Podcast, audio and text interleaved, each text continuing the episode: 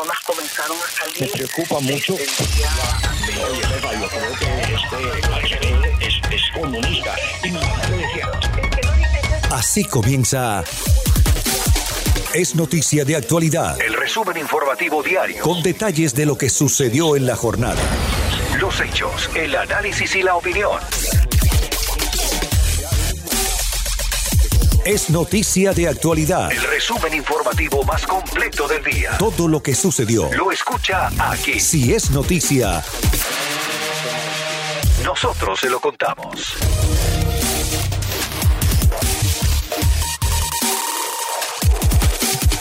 Feliz noche para todos. Gracias por acompañarnos. Les saluda Karinés Moncada en este su espacio informativo. Es noticia de actualidad por Actualidad Radio 1040 AM. Karinés Moncada con ustedes, deseándoles el mejor de los lunes y el mejor de la y lo mejor de la semana. Hoy es 15 eh, de marzo del 2021, ya entramos a mitad de mes, así que gracias por acompañarnos. Es noticia de actualidad. El resumen informativo más completo del día.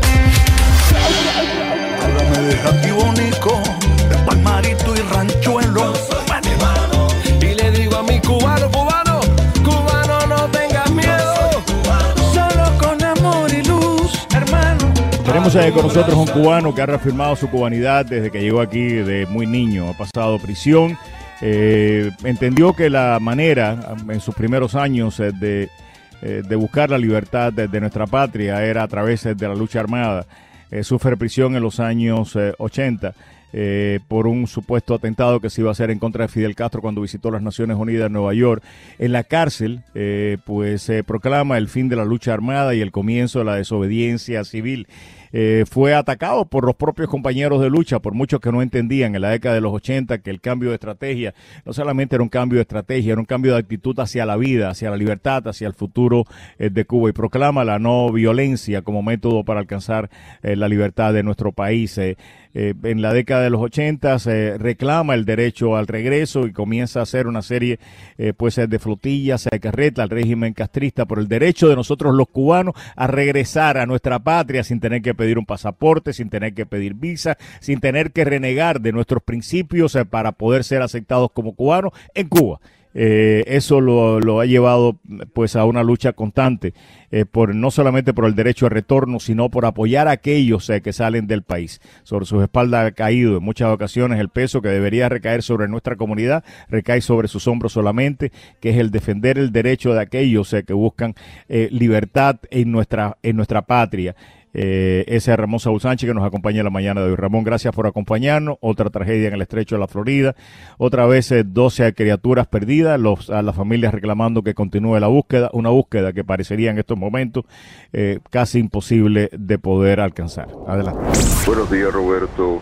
Eh, si tiempos tristes, tiempos de luto, eh, otro nuevo momento de luto acá en el destierro de los miles y miles que han sucedido en estos 62 años. Eh, desgraciadamente aún no se han encontrado los las personas que naufragaron en eh, el barco que se hundió frente al banco de Cayosal, eh, Cayosal eh, hace unos días atrás y que ha dejado aproximadamente 13 personas, 12 o 13 personas, no sabemos exactamente, eh, detenidas en las Bahamas y otro tanto eh, perdidas porque se supone que habían unos 25 pasajeros en esa embarcación.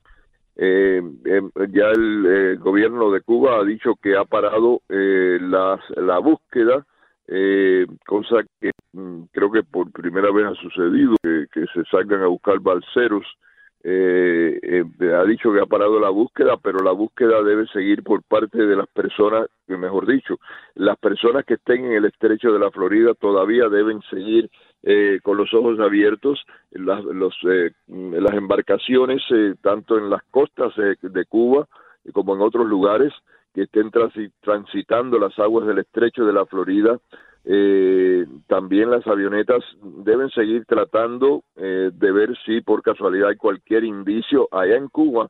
Eh, las personas que viven a lo largo de la costa norte eh, deben y, y, están cerca de la playa deben fijarse eh, con más detenimiento en la orilla por si acaso ha recalado eh, cualquier persona o cualquier salvavidas o cualquier eh, pedazo de embarcación que puede indicar que es un naufragio, porque esto pudiera indicar dónde estarían o en qué área general podrían estar las otras personas si sobrevivieron.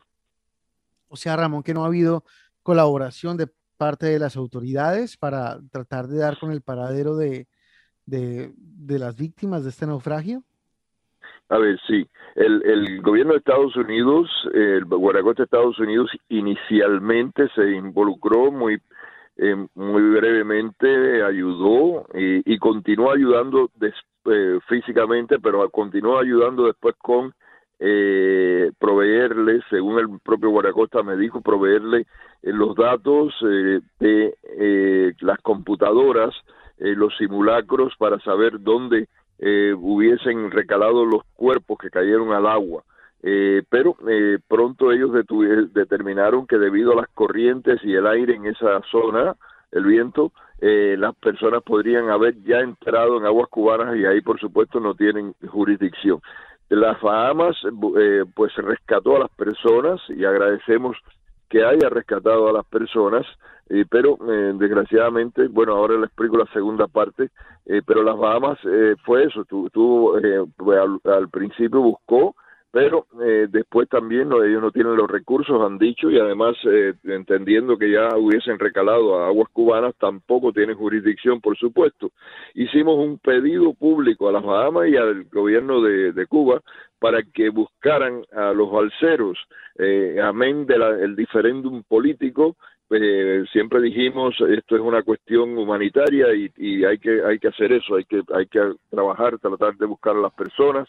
Eh, según anunció el gobierno de Cuba había em, enviado eh, embarcaciones una embarcación o, varias embarcaciones perdón un avión y varias embarcaciones a buscar en el área según ellos anunciaron. Y eh, ayer ya anunciaron que habían dado por terminada eh, la búsqueda porque no habían encontrado eh, a ninguna persona ni ningún cadáver. Así que esa es, eso es lo que sabemos nosotros por parte de los gobiernos. pero la, la, cuestión también es que a pesar de ser una docena de personas, no ha aparecido ninguna evidencia porque no ha habido acceso a las personas que están detenidas y no hay manera de preguntarles si tenían o no salvavidas las personas. Hay una señora que dice que las personas que cayeron al agua tenían salvavidas, hay una persona que dice que no tenían eh, salvavidas y hay toda esta confusión y la única manera de esclarecerla es teniendo acceso a las personas que están detenidas en las Bahamas.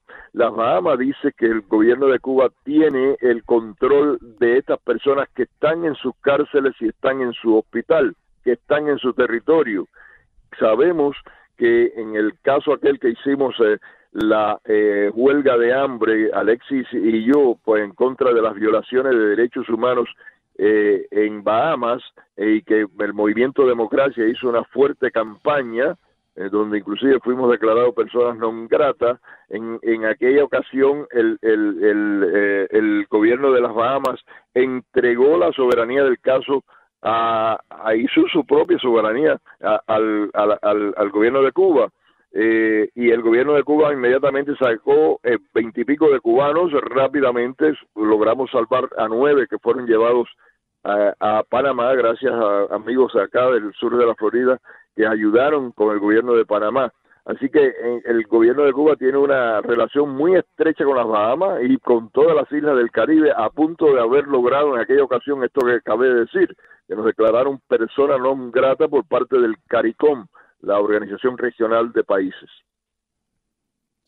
Ramón, entonces no vamos a poder tener acceso a estos cubanos detenidos en Bahamas, porque si las autoridades de Bahamas dicen que eh, son jurisdicción cubana, eh, se, los van a deportar.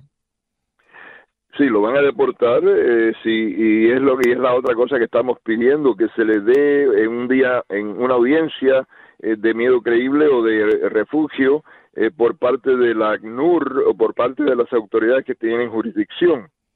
Por esto, por esa falta de acceso, eh, los familiares van mañana martes al mediodía, a las 12 del día, a la hora del almuerzo, en el consulado de aquí de la ciudad de Miami a hacer un- una vigilia diurna con un mensaje que dice, Bahama, agradecemos que haya salvado a nuestros eh, familiares, pero le pedimos, por favor, acceso a ellos, hablar con ellos para determinar eh, qué, pasó, bueno, para, por supuesto, para saber de ellos, pero también para determinar qué pasó eh, con el resto de las personas y para estar seguro de que sabemos qué cosa, de quiénes están ahí en, en las Bahamas, porque inclusive hay dudas, si- sa- sabemos que hay un cadáver, pero hay dudas eh, de si está propiamente identificado ese cadáver o no. Así que hacemos un pedido público a los gobiernos de Cuba y de Bahamas que permitan a la familia eh, acceso a hablar con eh, los familiares porque han- en, un par de ocasiones los familiares han logrado llamar, pero ha sido extraoficialmente a los familiares dentro de Cuba y por supuesto los familiares dentro de Cuba no saben qué pregunta hacerles eh, y simplemente le preguntan cómo está esto o aquello, pero muy poquita información acerca de las pistas eh, para encontrar a las personas. Ramón, yo creo que, y, y esto te he oído decirlo, lo único que quiero reiterarlo una vez más, independientemente del aspecto humanitario de esto y la gestión que hay que moral, eh, espiritualmente y como cubanos nos sentimos obligados a hacer, eh, la salida de Cuba de forma ilegal es realmente exponer la vida de las personas que están saliendo como está Muy sucediendo. peligroso. Es muy peligroso. Eh, y en estos momentos muchísimos más. Eh, El, ¿Esto es solamente la punta del iceberg o, está, o las salidas ilegales de Cuba se están empezando a aumentar? Mira, me, me uno a esas palabras tuyas que hemos, como tú bien dijiste, hemos venido repitiendo.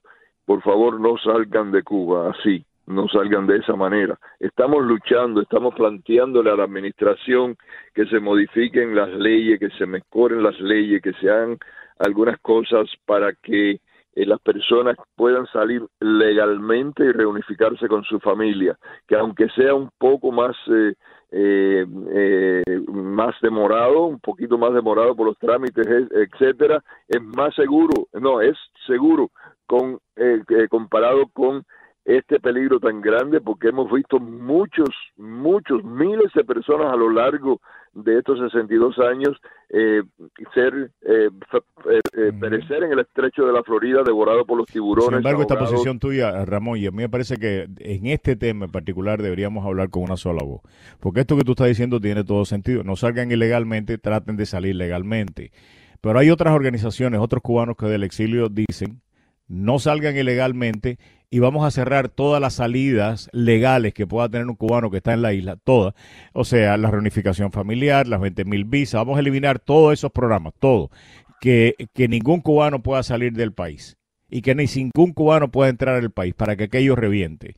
Entonces, cuando el, el- el mensaje es, ustedes no salgan legalmente, ilegalmente, no salgan ilegalmente porque es un peligro y además Estados Unidos no quiere que ustedes salgan ilegalmente. Pero además de eso, nosotros estamos abogando porque no haya la posibilidad de, o sea, de que los cubanos que están en, en Miami puedan viajar a Cuba o los cubanos que están en Cuba puedan salir de Cuba para absolutamente nada eh, yo creo que tenemos que empezar a asumir, y no te estoy diciendo en el caso tuyo que acabas de plantear esto de una forma muy, o sea, muy lógica, además muy moral y muy ética. Pero hay, pero hay muchos otros que están planteando esta suma de cero, o sea, cero más cero es cero.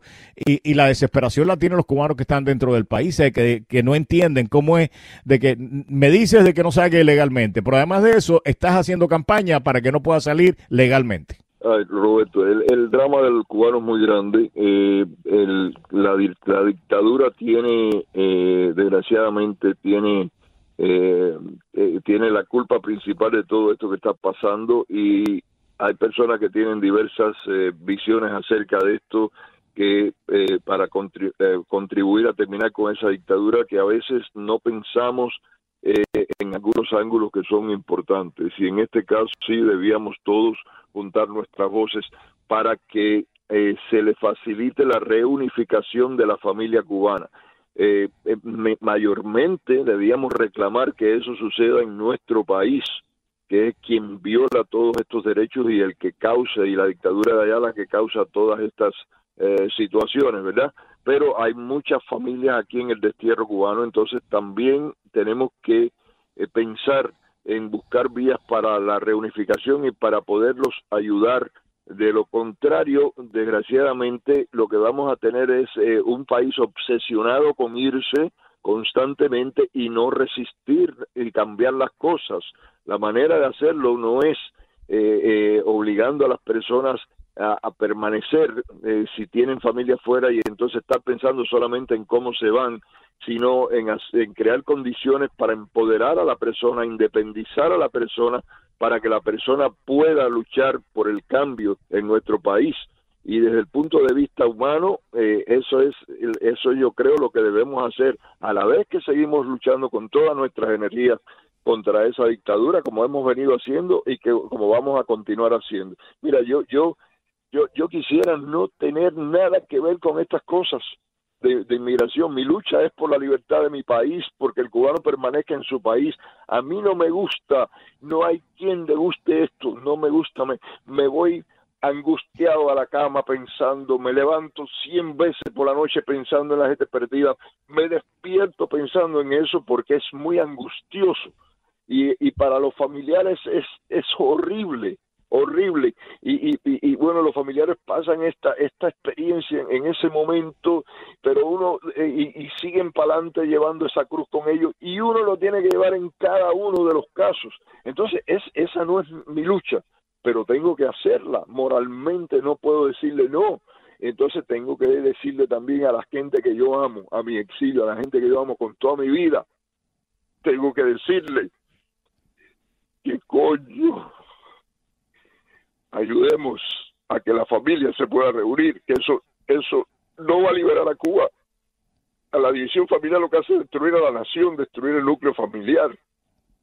Eh, no, la culpa la tiene el régimen, no la tiene el exilio, la tiene el régimen, pero nosotros podemos aliviar la situación buscando maneras de que la gente pueda tener contacto, la familia pueda tener contacto, se le pueda ayudar. Es una torpeza quitarle, eh, quitarle la manera de ayudarlos. Hay que estar violando la ley para enviarle cinco pesos a un, a un familiar en Cuba para mandárselo al disidente. La cuestión no es quitar la remesa, la cuestión es quitar lo que se gana con la remesa. La cuestión es que el régimen no cobre 15 dólares por mandar 100 dólares eh, a Cuba, porque ahora están cobrando 30 y 40 dólares. Es peor ahora, están ayudando más ahora y están... Es malo eso, no es bueno para Cuba. Perdón. Ramón, gracias, gracias por acompañarnos esta mañana. Creo que, creo que más claro no puedes ser tú en el mensaje y en, y en, y en la lucha constante que, que, libras por la libertad de Cuba. Es Ramón Saúl Sánchez, el presidente del Movimiento Democracia y una de las personas que por décadas más ha batallado con, con la libertad de Cuba, por la recuperación de la unificación familiar, por la, por la vida de los cubanos, de los balseros que se pierden en el estrecho y que se ven en esta necesidad terrible, Roberto, de, uh -huh. de tratar de buscar libertad. Efectivamente. Pues nos juntamos en este modo de sentir que ser cubano. De ahí soy yo, papá. De la tierra de la rumba, de la guaracha y del sol. Y de consolación. Que yo, yo soy cubano de corazón. De corazón. Cubano. La tierra de María Belén.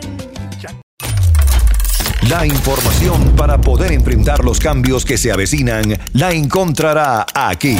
El doctor Jorge Suárez Vélez, analista económico. Gente que está diciendo, ah, mira, me voy a meter a comprar una acción de GameStop. Esto que funcionó con Reddit y todo este proceso es algo que siempre te da ganancia. Entonces yo voy a meter mis ahorros a comprar acciones de una pirequería de empresa que está en vías de quiebra para especular con ella sin darme cuenta que de hecho lo más probable es que yo pierda todo mi dinero. Y cuando la realidad del día a día torna una tarea difícil de entender, es necesario comprender el poder de la información.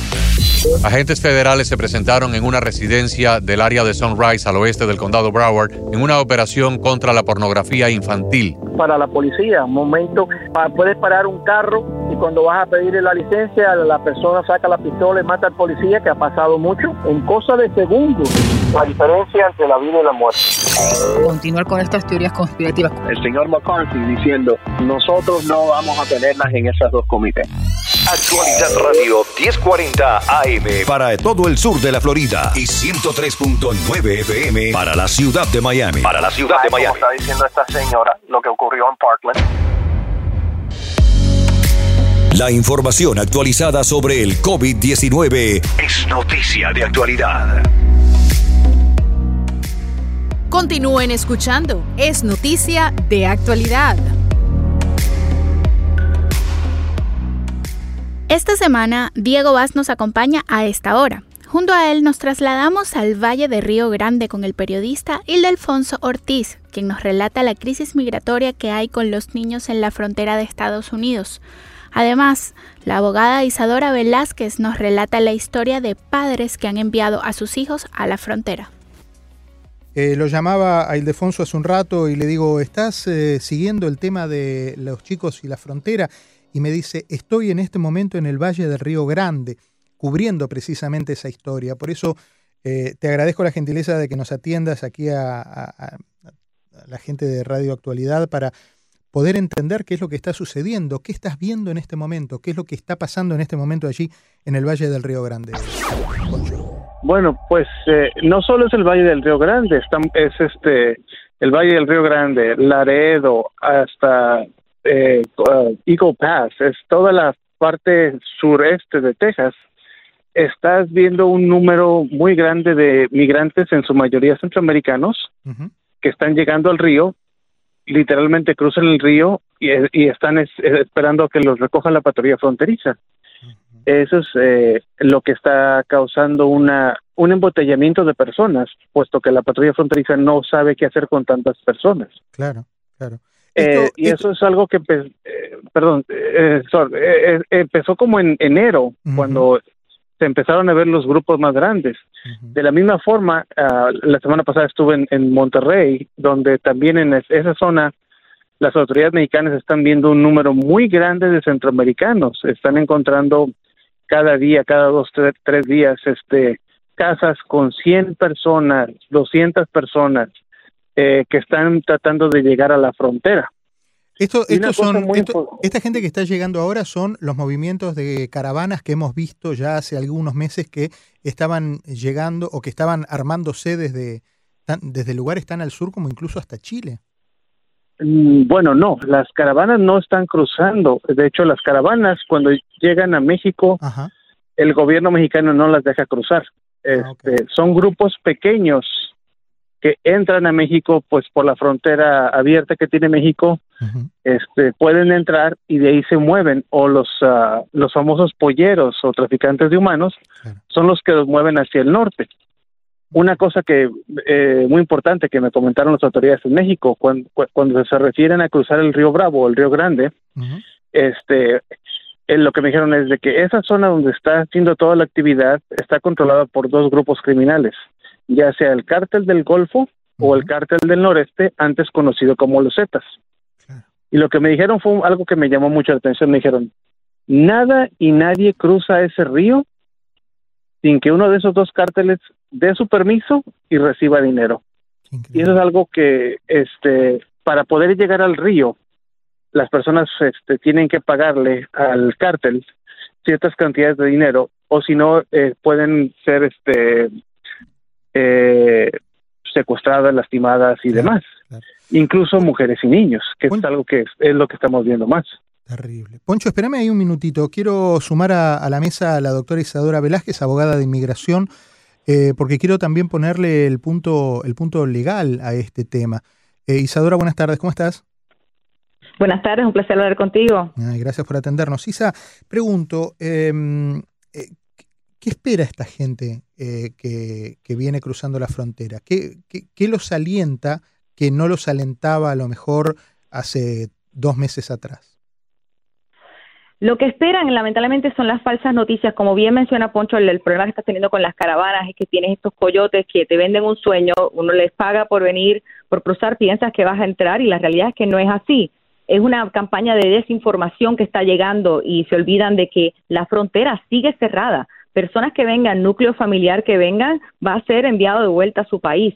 Eh, y es un, algo, como bien mencionaste, caravanas que vienen desde muy lejos, muy difícil llegar aquí para luego que te veas que te vas a mandar de vuelta. Es algo diferente que al problema que tenemos con los niños, que los niños es inhumano en sí enviar de vuelta como se hizo en el tiempo de la administración del presidente Trump. Y eso sí están entrando, pero ahora tenemos un serio problema de dónde van estos niños.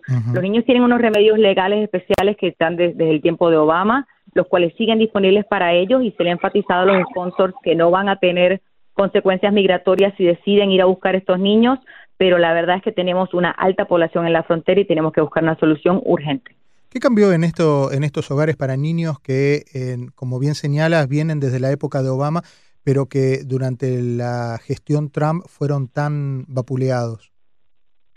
La crítica principal que hubo durante el tiempo de Obama, que continuó eh, durante el, la primera, el primer mandato de Trump, los primeros años, eh, era que los centros no estaban capacitados para cuidar a estos niños. Y lo que estamos viendo es que se está repitiendo la historia. Aunque se ha hecho un esfuerzo de, al abrir estos centros, darle la capacitación para que puedan ser suficiente, como la cantidad es tan alta, estamos viendo que tenemos niños que técnicamente están acampando, niños que están rotando para poder dormir en el piso, y aunque se ha tratado de que los lugares estén a la par, simplemente no pueden con la cantidad. La única manera de manejar esta crisis es tener suficientes sponsors que salgan adelante y puedan llevar a los niños para que ellos puedan continuar su proceso migratorio. Como mencioné, los niños tienen reglas y leyes específicas que los protegen, eh, más allá de, protegerlos de, estar detenidos, sino también lo que es el proceso migratorio. Pero para eso nuevamente hay que informar a la gente porque hay mucho miedo. Pero que los protege significa que los, los niños pueden entrar sin mayores preocupaciones, que les dan un parol. ¿Qué significa que los protege? Es un proceso un poco complicado. En las siglas en inglés se llama Special Juvenile Immigrant Visa, como bien dice el nombre, es para personas juveniles, y les lleva un proceso primero en la corte de familia, en la cual se tiene que demostrar que el niño no tiene básicamente un padre, más allá de un sponsor, que aquí los pueda proteger. Por eso es el problema de los niños que no tienen acompañante. Esa es la primera parte. Una vez la corte determina que este niño vino solo, se entiende entonces que la corte de eh, migración si un niño viene solo, nuevamente no lo hace por elección, lo hace por necesidad. Así que es un proceso técnicamente de asilo político específico para ese niño. Eh, esto, mm, yo sé que voy a hacer una pregunta antipática, pero eh, eh, primero, ¿a, qué edad desampara esta, este programa que mencionas?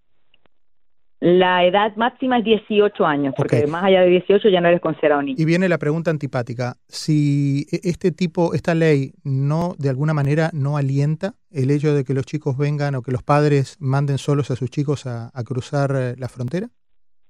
La manera que la ley lo previene es que el sistema temporal de CITES al principio solamente te da un estatus, como bien mencioné, temporal, es decir, no te está dando una residencia.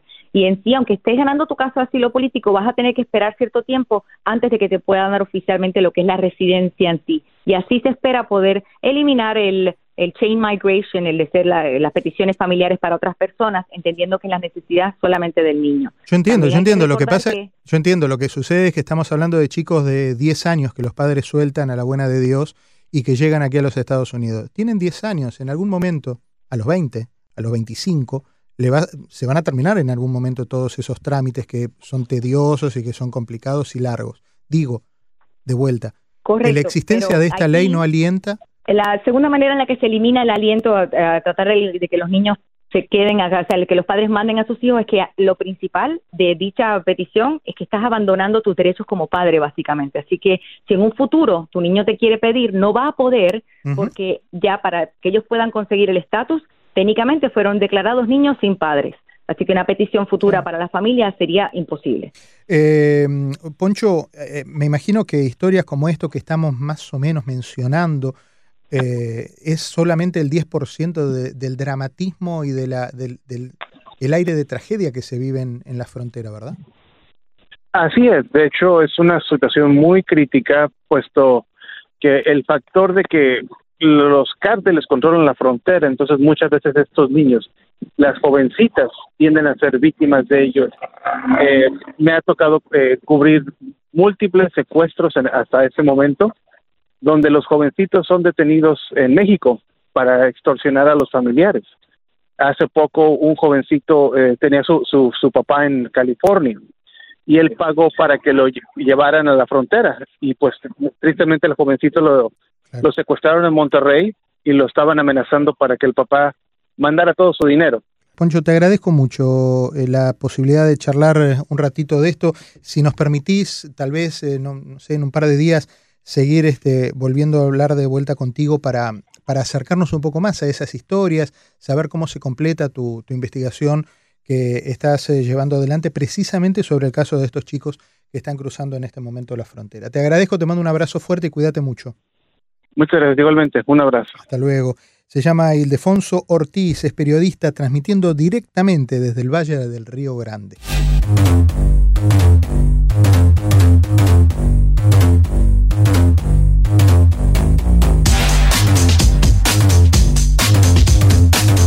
Si se perdió, es noticia de actualidad. Puede escuchar nuestro podcast a través de todas sus plataformas en actualidadradio.com. En actualidadradio.com.